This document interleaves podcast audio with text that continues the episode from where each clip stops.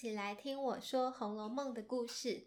第十回回目：金寡妇贪利权受辱，张太医论病系琼缘。在上一集，宝玉和秦钟才刚到贾府家学上课没几天，就发生当老师不在时，男孩间争闹打架的事件。起因竟还是男孩们彼此私相授受。互相嫌疑，谁和谁关系不干净，谁又专对谁找茬，这样不光彩的理由。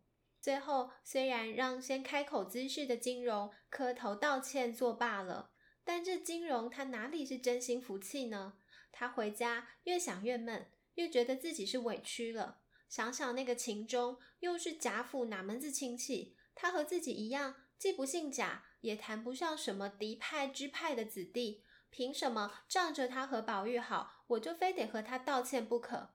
他自己又才是行止不端，还怕别人嫌疑他吗？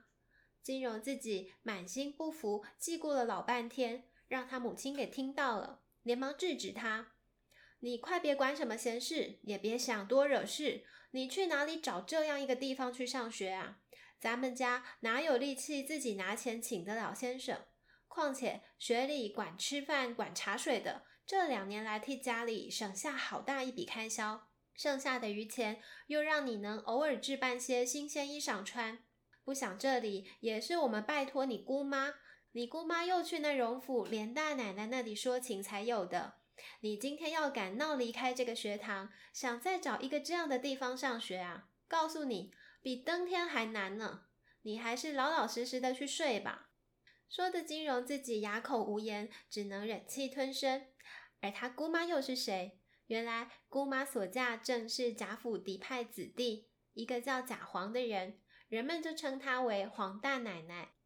谁知母亲才刚劝过金荣，一会子姑妈正好到家里来了，金荣他母亲居然一五一十的把金荣在学里的那些遭遇和盘都说了。他这姑妈也是喜欢摆阔撑脸面的。一听便怒火中烧，也骂那个秦钟，又算得了什么？谁又不是贾府的亲戚？他不过和宝玉好些，大家也别太势利了。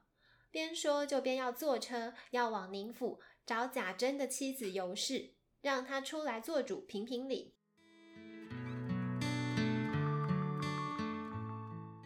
金荣的母亲这才意识到事情不好，却拦不住他这个小姑子。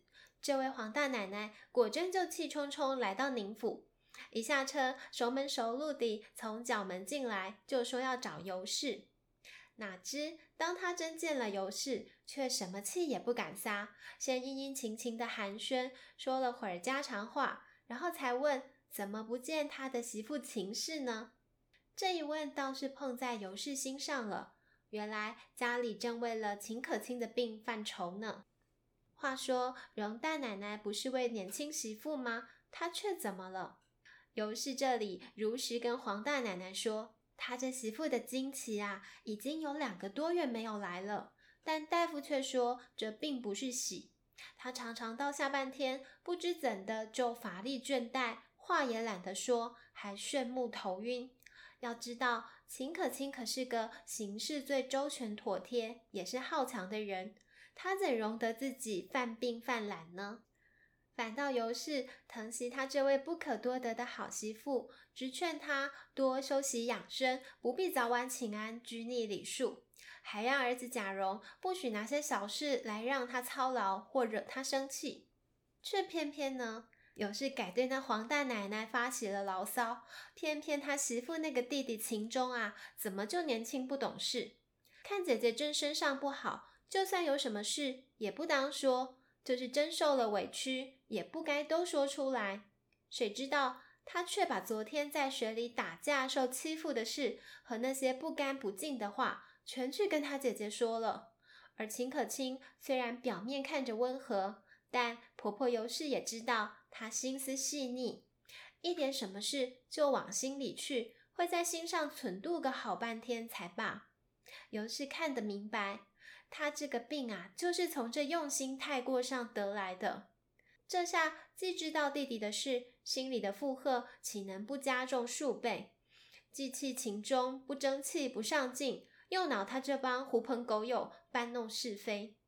尤氏说：“我刚才百般劝慰他，又打发他兄弟去荣府找宝玉玩去了。”实际上，尤氏此刻正心焦不已，不知上哪找高明的好大夫，能够治得了媳妇的病。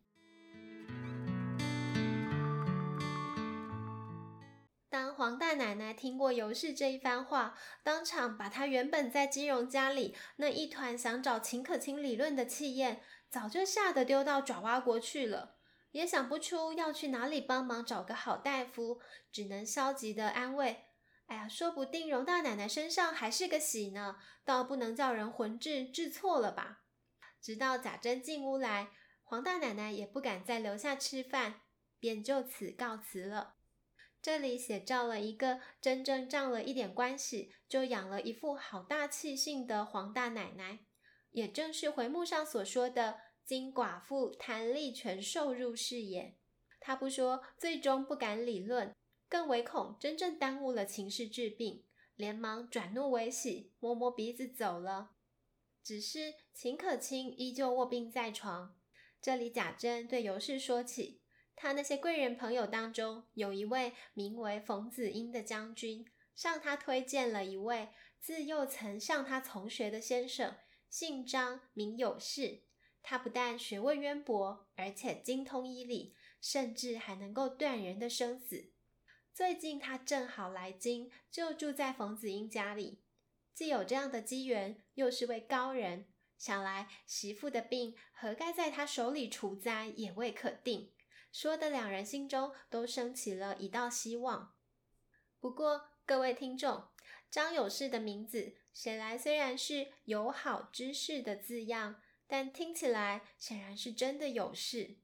秦可卿生病这段情节，恐怕还不能无事作收的。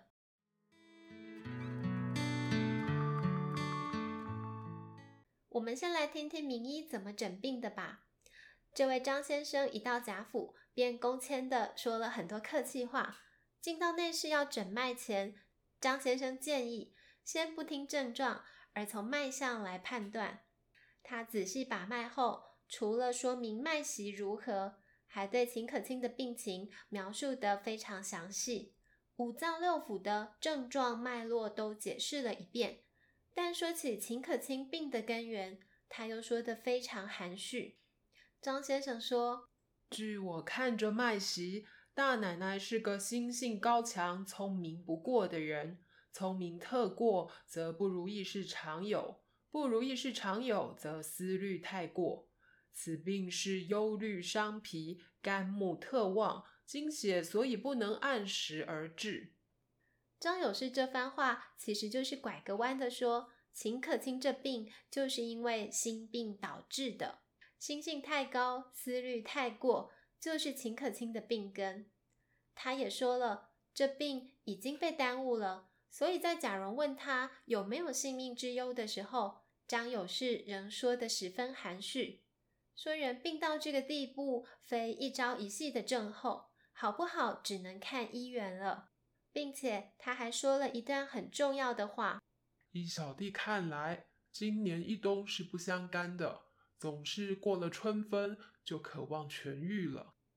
贾蓉也是个聪明人，知道那若过不了春分呢，当然也就不往下细问了。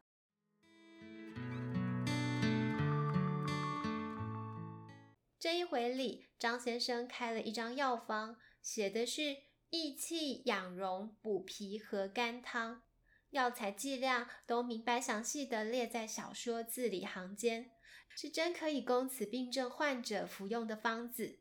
里面还有用到人参、阿胶这些高价的药材，但这在宁府原不是什么难事。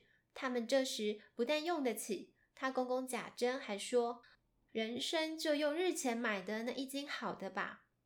能感受何府，唯以能让媳妇秦可卿痊愈为第一要务。就像之前一群庸医们在府内轮着看诊，导致秦可卿得配合大夫们一天起身更衣三五次，折腾得她公婆都说拖拖换换的，倘或着凉，实对病人无益。贾珍甚至关怀备切，直言。这个傻孩子，哪怕一天穿一套新的也不算什么，是媳妇的身体要紧。这一回主要着墨写了秦可卿的病，他本人只管伸出手来供医师把脉，只未真正现身，却写照围绕他周边的家人对他的在意和态度，既间接描述了他日常为人行事，也道出他的患病根源。此外，还隐为透露一点蹊跷，比如怎么媳妇病了，公公贾珍的戏份比夫婿贾蓉还要多。又怎么因为心性导致的症候，就走到如此严重的地步了呢？除了埋下情节上的疑点，本回同时还穿插，轻轻带过另外两个人。